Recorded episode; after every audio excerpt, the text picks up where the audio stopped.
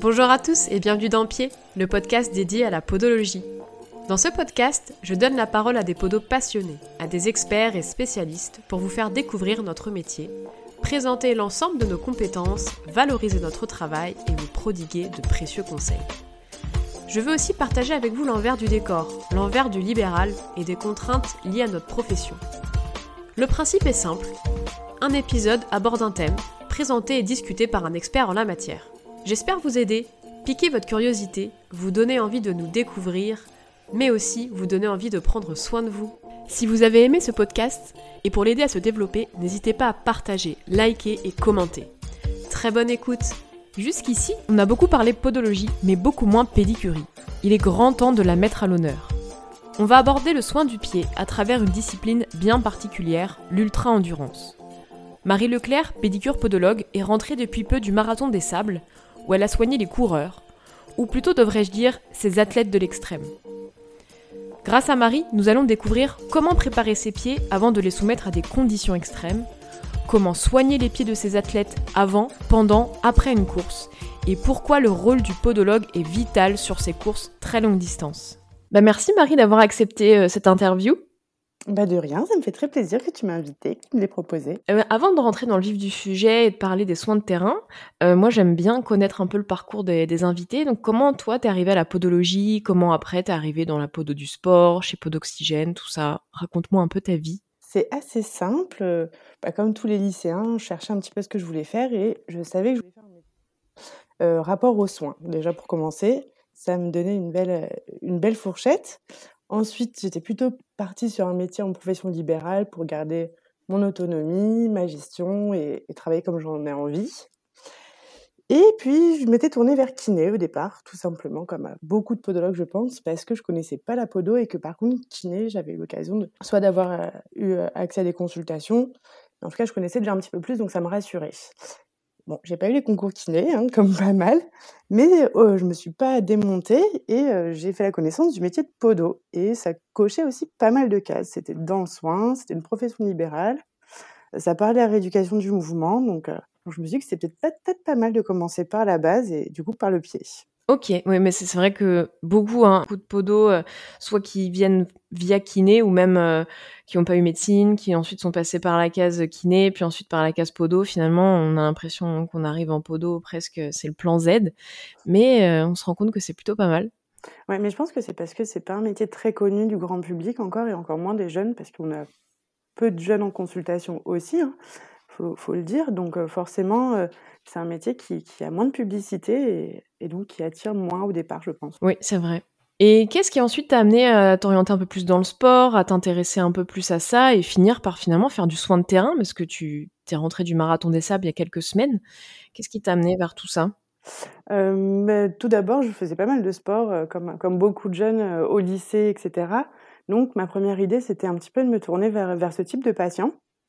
Et puis finalement, durant ma carrière, euh, bah, ma carrière, durant mes remplats et, et post, post-école en tout cas, euh, j'ai eu l'occasion euh, de parler avec plusieurs podos, faire des formations aussi en, en podo du sport. Qui dit pied, qui dit mouvement, dit aussi sportif principalement, en grande partie. Et donc, donc j'ai commencé à m'intéresser un petit peu à leurs difficultés, leurs problèmes.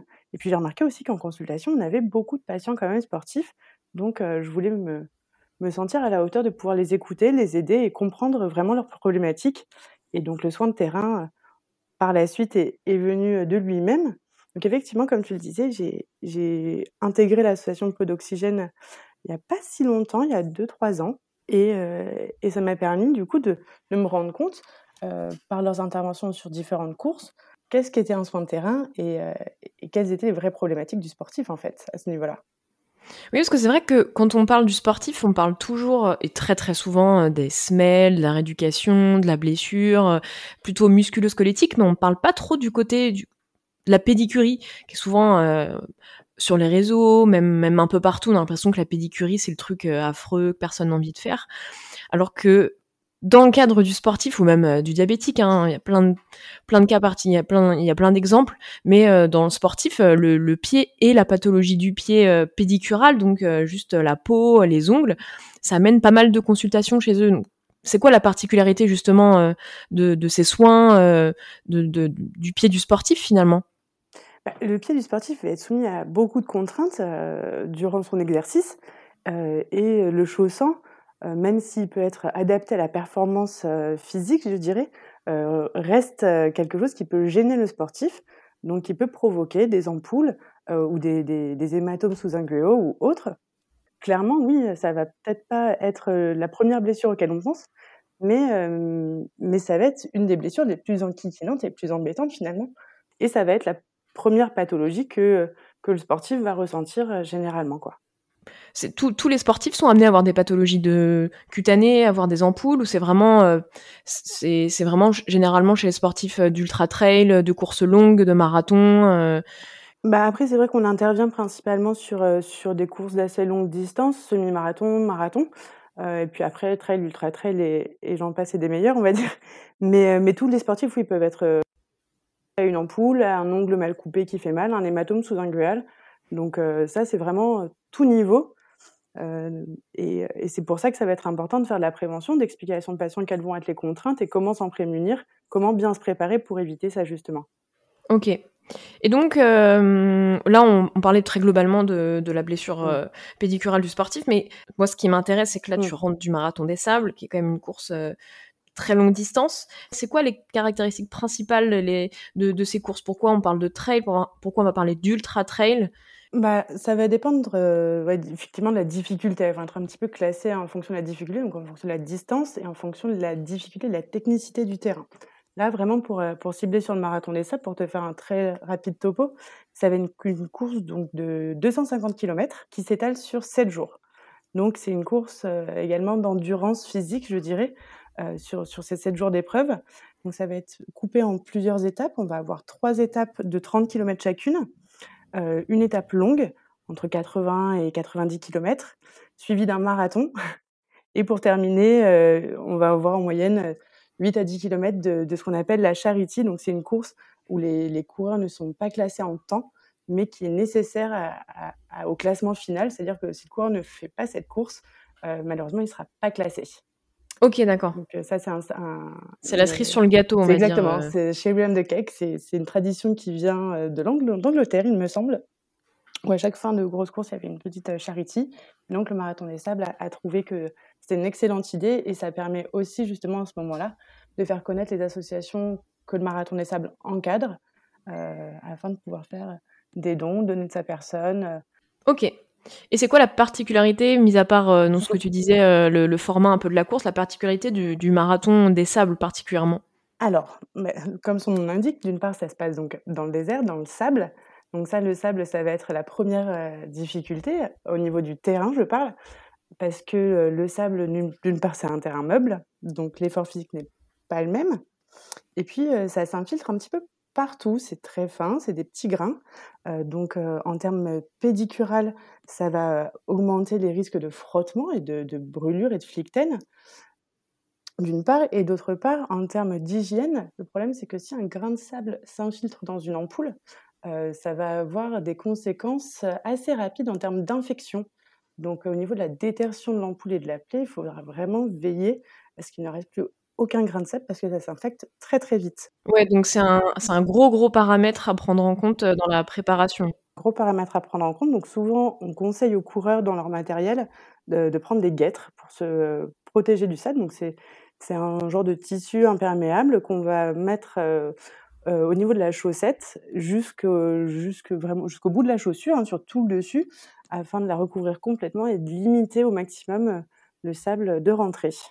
Oui, parce que le sable qui rentre, c'est des risques de friction, des risques d'échauffement. De... Tout à fait. Donc, euh, pareil, donc un risque infectieux sur le long terme.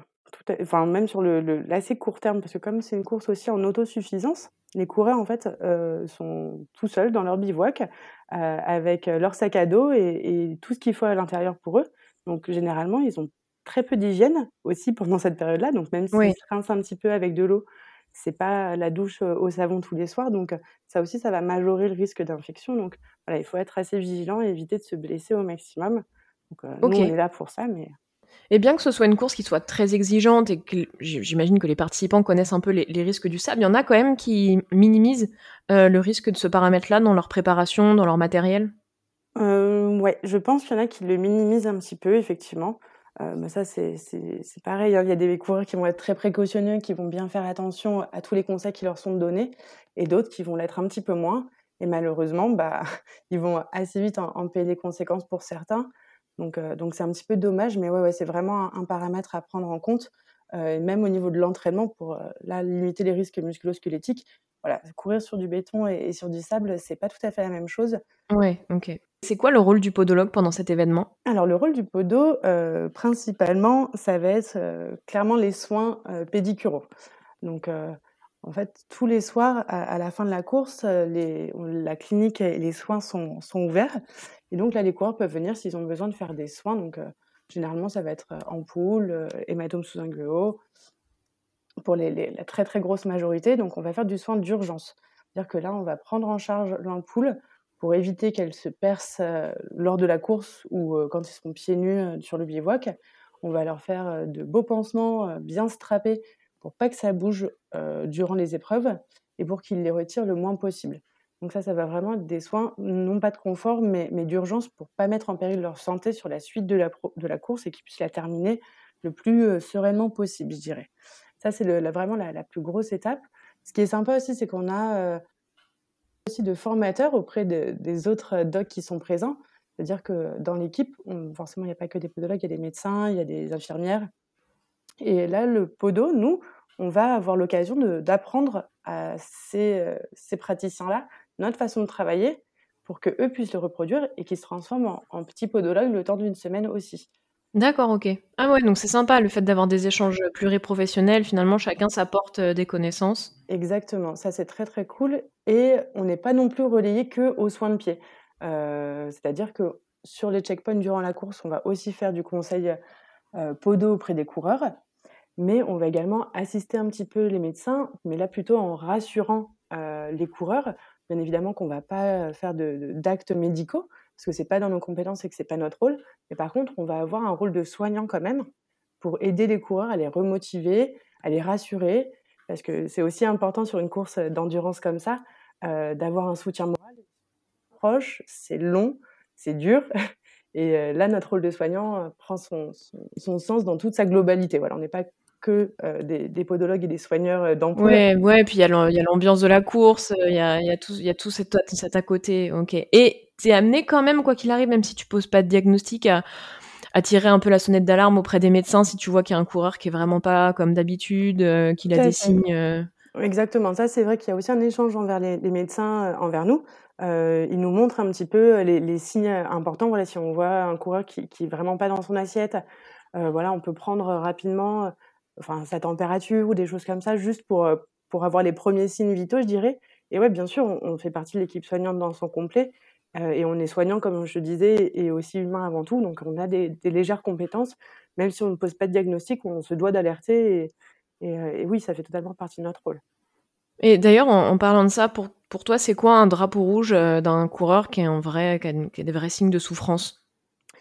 Là, tu parles en termes pédicurales ou général Non, ouais, de manière générale. Bah, il va falloir faire très attention sur le marathon des sables à la déshydratation parce que bon, bah forcément, ça fait aussi partie des difficultés. Hein. Il fait extrêmement chaud euh, et le taux d'hygrométrie est assez faible dans le désert, donc c'est vraiment ce qui va différencier euh, le risque euh, comparé à, à, nos 35 degrés qu'on peut avoir chez nous. Euh, c'est le taux d'hygrométrie euh, au moment de la, la, course dans le désert. Donc ça va être un coureur qui est désorienté, qui est généralement tout gris, euh, D'accord. Qui, qui, perd un petit peu la notion de ce qu'il dit, de ce qu'il fait. Oui, confusion. Complètement euh... confus. Euh, après, voilà, les signes importants, c'est s'il se plaint de douleur à la poitrine aussi. D'accord. Euh, on voit qu'il tombe, euh, qu'il se réveille. Enfin voilà. Typiquement, ouais, un... quelqu'un qui titube, qui est confus, qui a le teint ouais, gris. Quelqu'un qui n'arrive pas à s'hydrater aussi, s'il te dit qu'il n'a pas bu ou qu'il a beaucoup vomi, ou des choses, des choses comme ça c'est des choses qui, commencent à, t'alerter aussi un petit peu et on, leur rappelle régulièrement aussi du coup de, boire et de bien s'hydrater parce qu'ils ont tendance à, oublier, à pas ressentir euh, toujours la soif au bon moment. Ok. D'accord. Et hormis donc ces conseils, le fait de pouvoir aussi référer quand tu vois qu'il y a un coureur en, souffrance, tu soignes donc, tu disais, après, après les, les efforts, mais est-ce que tu vas soigner parfois un peu avant la course? Alors, non, en général, on ne soigne pas avant la course parce que ils n'ont pas le temps. La course part très très tôt le matin, donc c'est très compliqué de mettre des soins en œuvre. Et puis nous aussi, on déménage en même temps que parce que les bivouacs changent de place tous les jours. Donc nous, on part aux aurores un petit peu avant les coureurs, quasiment. La clinique, en tout cas, ouais. Parce que on doit l'installer avant l'arrivée des premiers coureurs sur l'étape d'après. Donc on est sur un, schéma un peu speed. Mais par contre, tous les soirs, les coureurs viennent nous voir. Et comme je te disais, sur les c'est des points, euh, des points de ravito, on va dire, entre guillemets, euh, sur la course, où ils sont juste ravitaillés en eau. Ils peuvent se poser un petit peu, faire une pause et, venir consulter les médecins s'il y a besoin. Euh, là, on va leur faire du conseil. On n'est pas censé les soigner, sauf, sauf gros soucis. Oui. Mais on est censé leur montrer, leur donner tout le matériel pour rester dans une course autonome comme, comme se veut le, marathon des sables. Donc non, par contre, le soir, dès qu'ils sont arrivés, ils peuvent venir nous voir tout de suite. D'ailleurs, ils ont conseil de venir nous voir dans les 1 heure pour éviter l'énorme rush qu'il peut y avoir, éviter les temps d'attente. Ouais, c'est ça, que qu'ils arrivent tous au compte-goutte et pas tous d'un coup après avoir un peu récupéré et que. C'est ça. Donc, donc, généralement, comme ça, ils viennent se faire soigner s'ils ont besoin et ils repartent. Et c'est bien organisé parce que on a donc la partie vraiment soins où là on est tous assis et puis on les prend un petit peu à la chaîne en randonnion. Et juste avant ça, on a une, tente qui s'appelle le First Aid où là on a aussi des podos qui donnent le matériel aux coureurs pour qu'ils puissent se soigner en autonomie. Donc les podos jugent un petit peu de la gravité ou de la nécessité de voir réellement un médecin ou un podologue pour refaire les pansements. Ah, il y a un pré-tri qui est fait avant de, avant de les voir. Ok.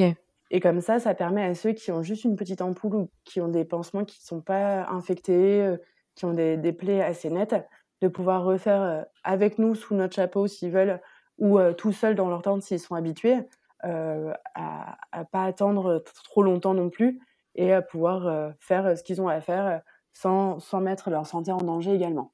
Ok. Et tu parles du sable, de la chaleur, de... Enfin, il y a quand même beaucoup de paramètres qui peuvent, euh, qui peuvent blesser le, coureur. Il y a, y a, des coureurs sur toute la course qui n'ont jamais eu aucun, aucun souci? Euh, Il y en a. Il y en a eu quelques-uns, je pense. Euh, là, j'ai le souvenir d'un coureur sur la dernière édition qui est vraiment venu le dernier jour. donc, à la fin du marathon, il avait une micro, micro sur un orteil. Donc, c'est vrai que ceux-là, on ne les voit pas beaucoup, nous. Donc, c'est vrai que c'est difficile à quantifier en termes de nombre, mais, euh, mais il y en a Mais ça existe. ça existe, tout à fait.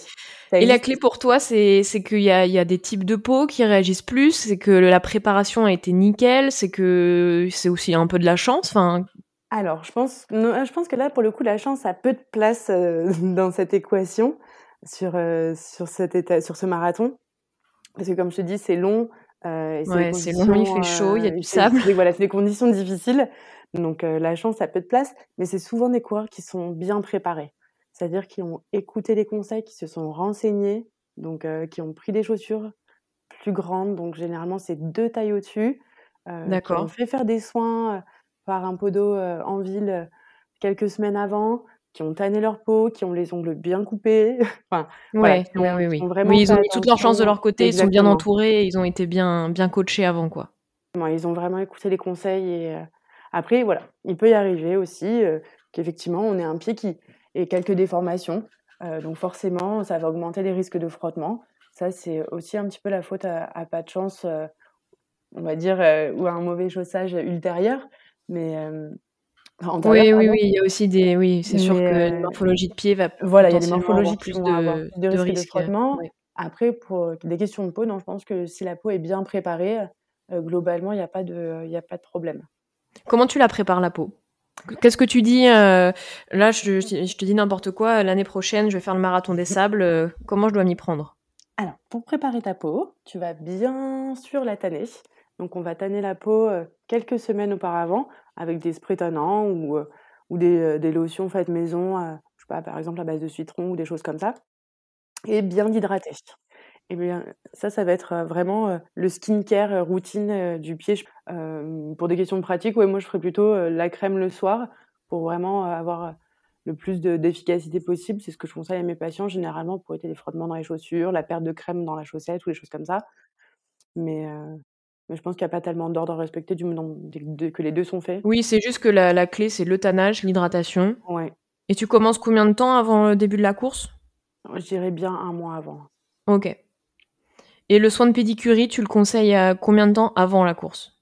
Bah, pareil, je conseille toujours, dans la mesure du possible, un mois à trois semaines avant, parce que si c'est fait trop proche de, de la course et que le soin était un petit peu loin ou trop bien exécuté, ça peut aussi un petit peu fragiliser si une peau est un petit peu trop rose ou juste après un soin. Ça peut aussi être facteur d'ampoule et facteur de douleur pour le coureur. Donc, Ouais, donc pour euh, limiter euh, soit que le pot d'eau, ça peut arriver à tout le monde, euh, les couper, soit aller un peu loin, ou pour qu'il y ait une sorte de, bah, un peu de rodage de la peau qui se fasse avant, avant la course, tu conseilles. ouais. Et puis pour que l'hydratation, le tannage soit efficace aussi sur une peau qui vient d'être traitée.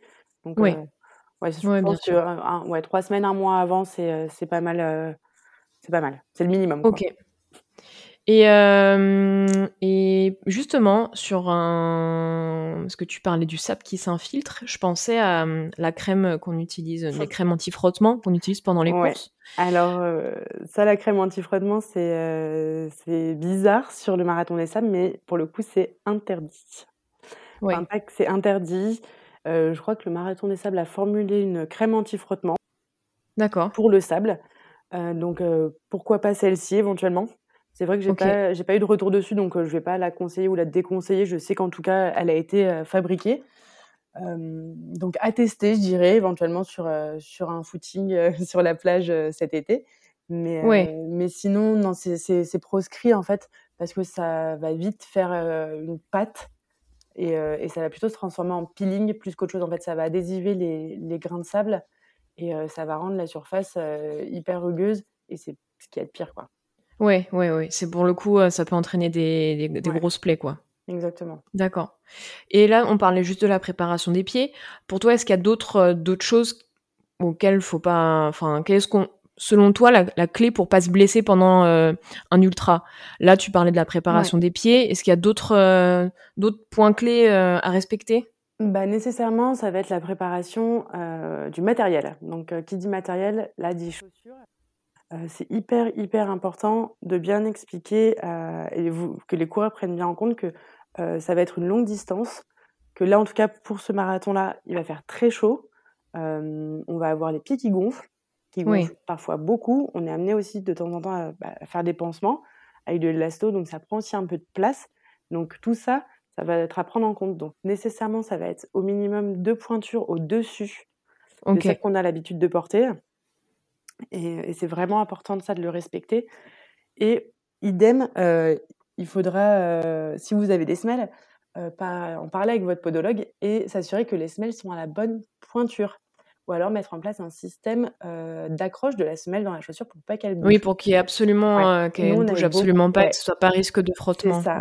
Et on a eu beaucoup de, de, de, coureurs là qui avaient des semelles qui n'étaient pas à leur taille en fait et qui bougeaient beaucoup et qui étaient facteurs du coup d'ampoule autour du talon. Oui, qui avaient potentiellement été faites pour d'autres paires de chaussures et, euh, et qui ne convenaient pas à celle-ci quoi. Ok. Ouais, donc euh, même euh, même en tant que podo, le pied qui gonfle, on n'a pas l'impression, mais ouais, une petite cuvette sur une, une thermo, bah, ça va être une surface de frottement et ça va être facteur d'ampoule parce qu'on n'a vraiment pas de place quoi à ce moment-là dans la chaussure. Donc le plus light possible et, vraiment s'assurer en passant le doigt, etc., que la semelle soit, soit épouse bien les bords de la chaussure et qu'il n'y ait, pas, ait pas de petits pincements ou de petites aspérités ou reliefs qui pourraient gêner sur les bords. Quoi. des choses qui ne sont pas gênantes au quotidien, pas du tout sur, sur d'autres événements, je pense, mais, mais sur des conditions comme celle-ci, le moindre détail va, va compter, je dirais. Après, et même le choix de la chaussette, il a, il a un impact. Enfin, en tout cas, il doit être enfin, fait de manière, on va dire, plus précautionneuse euh, en fonction du type de climat que tu vas avoir sur une course. Par exemple, quand il fait très chaud, tu privilégies un type de chaussette par rapport à un climat beaucoup plus froid ou venteux ou humide. Alors, je ne m'y connais pas très bien en technicité de chaussettes, mais je pense que oui, nécessairement, il va y avoir un, choix qui va, qui va devoir s'orienter. J'imagine forcément que dans des, dans des euh, courses euh, plus froides, on va choisir plutôt des, des, des tissus techniques qui vont maintenir la chaleur. Là, on va plutôt avoir, dans la mesure du possible, des, des, chaussettes avec un tissu respirant pour éviter la macération, pour éviter tout ça, qui, qui colle bien à la peau, pareil pour éviter les petits plis, qui ne soient pas trop compressifs non plus, qui va tenir compte aussi voilà, du fait que le pied gonfle. Oui. donc, donc ouais, celles qui, qui, collent le plus à la peau et qui respirent le plus seront à mon avis les, les plus appropriées. Ok. Et hum, là, sur le marathon des sables, les pathologies finalement que tu as le plus rencontrées en pédicurie, ça va être euh, ampoule et enfin ampoule flicten et hématome sous-ingueux. C'est vraiment les deux. Ah, c'est les deux champions. C'est les deux champions. Vraiment les, les, deux champions hors catégorie, ouais. D'accord. après, euh, le reste, on, voilà, on va pas traiter la corne, on va pas traiter. Euh, s'il y a un ongle incarné, bien sûr qu'on va qu'on va faire quelque chose, mais on leur coupe pas les ongles ni rien, tu vois ce que je veux dire? Oui, oui, oui. oui on n'est vraiment pas là pour faire du, confort, malheureusement. S'ils n'ont pas écouté les conseils, bah, c'est de leur faute, quoi. Et la macération, il y en, avait, il y en a beaucoup aussi? Euh, Alors, étonnamment, oui, il y en a, mais j'ai pas trouvé que c'était le, le, problème euh, le plus important. Euh, il y en a beaucoup, mais ça va pas forcément causer de, de soucis à court terme pour la course. Donc c'est vrai que ça, c'est pareil, on va pas forcément le prendre en compte non plus. Par contre, je conseille à tous les coureurs qui seraient sujets aux macérations, aux mycoses ou à la dyshydrose ou autre, de se faire traiter avant.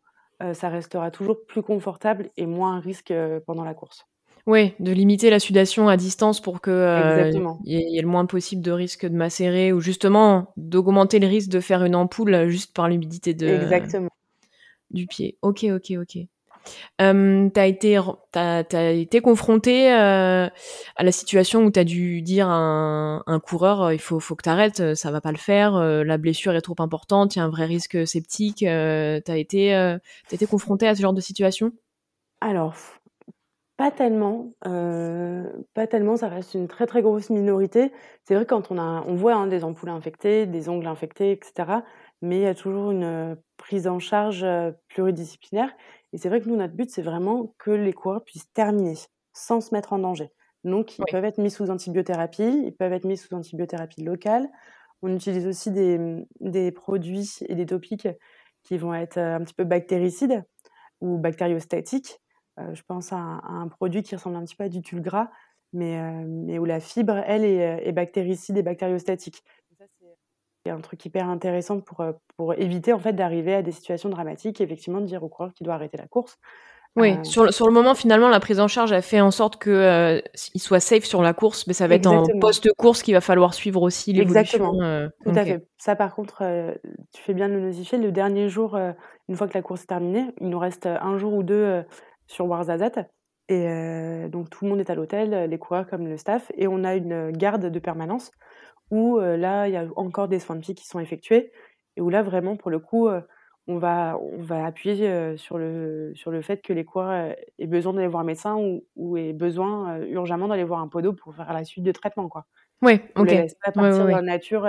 oui, ils sont pas lâchés après la course. Bon, bah salut, t'as bien couru, c'est super. Non, toi avec ton truc qui est tout, tout, moche, quoi.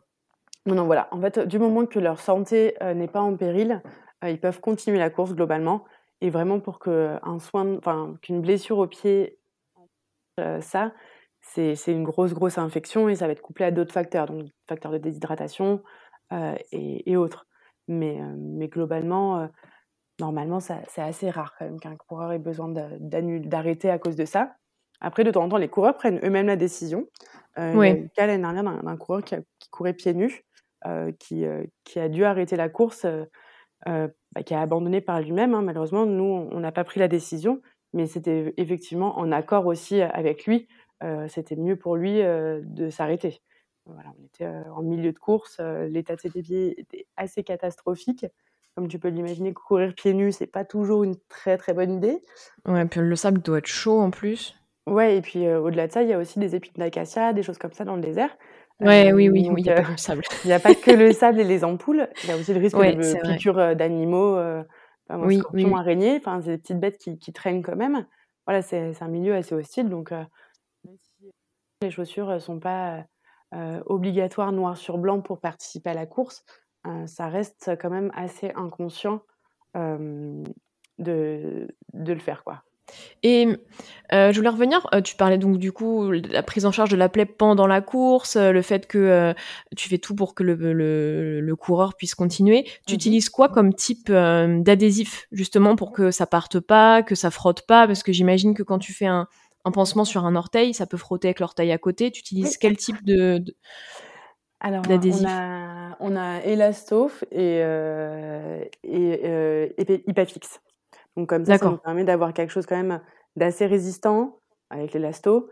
Euh, donc, euh, technique de, de soins de terrain euh, assez classique. Voilà, on s'assure que le pansement, que l'élasto s'arrête sur le dessus du pied plutôt que sur le dessous.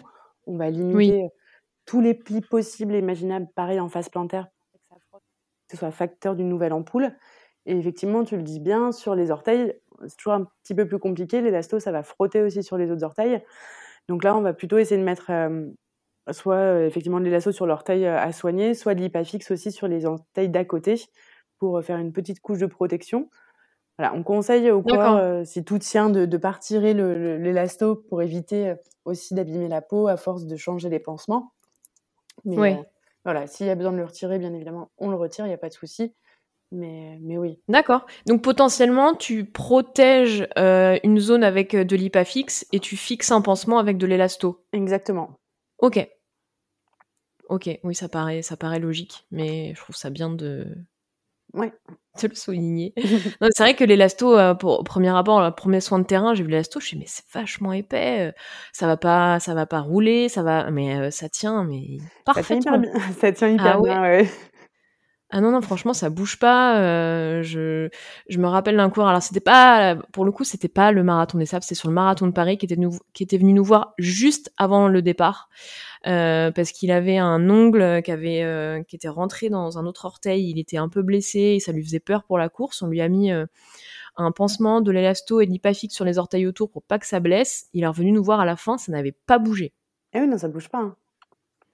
Donc euh, non, c'est non, c'est c'est c'est incroyable. J'ai découvert les soins de terrain et c'est très satisfaisant et de voir à quel point euh, une petite ampoule, un petit hématome euh, sous un gueule peut être très handicapant. J'imagine même pas sur un marathon des sables où faut pendant sept jours, si le premier jour tu t'es fait une ampoule, faut tenir jusqu'au bout quoi. Et franchement, ça, je, voilà, petite note pour les coureurs, je les respecte ouais, énormément pour ça. hein, parce que de temps en temps, on en a qui sont dans des configurations un peu compliquées avec leurs pieds, qui sont pleins d'ampoules ou des trucs un peu trash. Et, et franchement, ils tiennent. hein.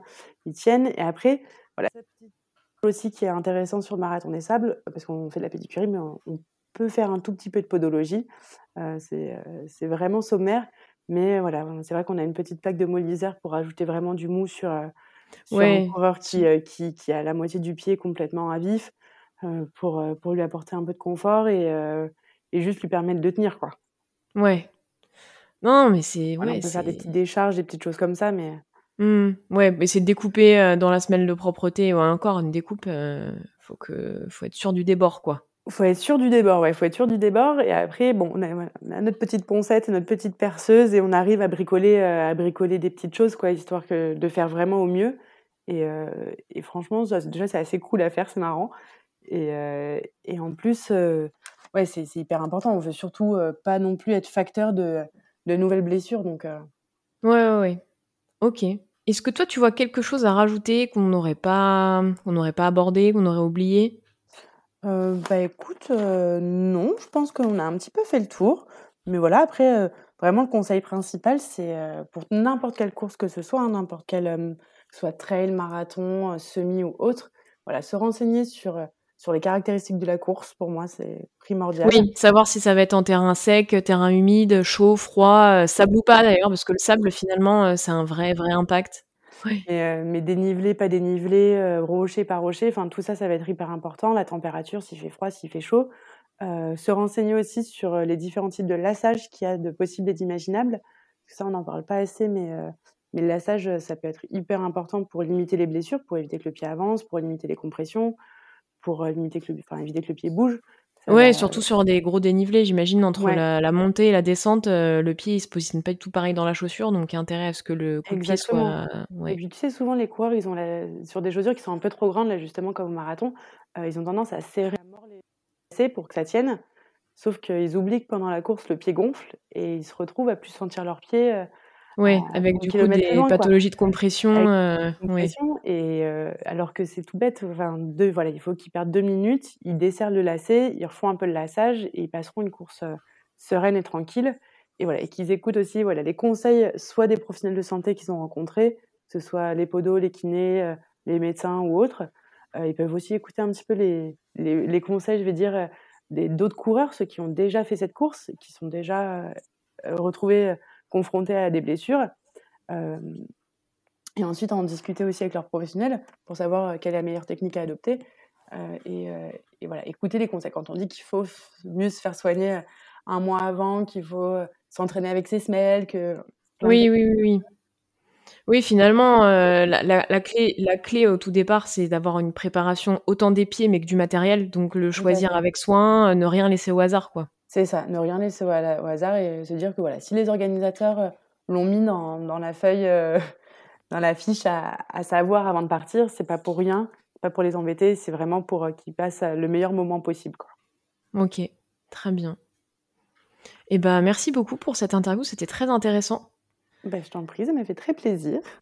Surtout de savoir que le sable pouvait euh, être euh, entre guillemets si dangereux pour le pied, pour le coureur et, et en risque septique. Euh, c'est vrai que le sable, ça s'infiltre partout et, j'ai le souvenir, je crois que c'est Thomas Mounet qui a fait le marathon des sables en tant que coureur. cette année-là. Et lui, il s'était, il s'était strappé un peu partout. Mmh, ça peut être une bonne technique aussi. Et ouais, et, euh, et ses pieds, je, crois de souvenir, alors euh, il faudrait peut-être que je demande à Thomas, mais il me semble qu'il n'avait jamais, il avait pas eu une seule ampoule, rien, ses pieds étaient nickel de chez nickel. Je suis pas sûre qu'on l'ait euh, qu'on l'ait vu en soins. En tout cas, moi, c'est vrai que je m'en suis pas occupée. Je, je sais qu'on l'a qu'on l'a croisé plusieurs fois, mais, mais je suis pas sûre qu'on l'ait vu en soins, et, et c'est plutôt cool. Bah, montre un peu l'exemple en tant que podo. c'est ça, le podologue qui n'a pas d'ampoule. Voilà, c'est ça. voilà, il aurait eu un peu la honte, sinon je pense auprès de ses copains de tante. Seul okay. avoir des ampoules. Mais, mais ouais, ça peut être une technique aussi. Et toi, ça t'a pas donné envie de faire le marathon des sables en tant que coureur? Alors, pas du tout. Alors, non seulement je suis pas une coureuse, mais, mais voilà, c'est vrai que ouais, c'est, une, pour le coup, c'est vraiment une épreuve physique euh, intense. Mentale aussi. Mentale, très, très, très, très, très, très, mentale. Euh, ouais, je pense qu'il y a plus d'abandon euh, de temps en temps par mental euh, que, que pour des raisons de santé physique réelle. Donc, donc non, après c'est une course qui est accessible à tout le monde. Donc ça c'est le côté c'est le côté sympa. Mais après voilà, faut pas oublier que c'est pas parce que c'est accessible à tout le monde que oui que tout le monde peut le faire. Tout le monde peut le faire. Ça nécessite une prépa une vraie préparation. après on en a, hein, voilà, des coureurs qui ont jamais couru de leur vie, qui ont jamais fait autant de distance, qui s'inscrivent au marathon et qui le terminent donc ça, c'est des forces de la nature. Et, et je pense qu'ils ont aussi bien écouté les conseils, les conseils médicaux qui leur ont été donnés. Mais voilà, c'est faisable, ça demande de la prépa, mais, mais ça demande surtout d'avoir un gros mental. Et, et pour le moment, c'est pas que j'ai pas le mental, mais, mais je crois pas avoir les cannes, quoi. Très bien. Eh ben, merci en tout cas. Merci à toi. Merci et j'espère que ça plaira à tout le monde. Mais j'espère aussi. Vous pouvez retrouver tous les épisodes de Pied sur l'ensemble des plateformes d'écoute et suivre les dernières informations sur Instagram via les comptes Pied et Podoxygène. Si vous avez aimé ce podcast et pour l'aider à se développer, n'hésitez pas à partager, liker et commenter. À très bientôt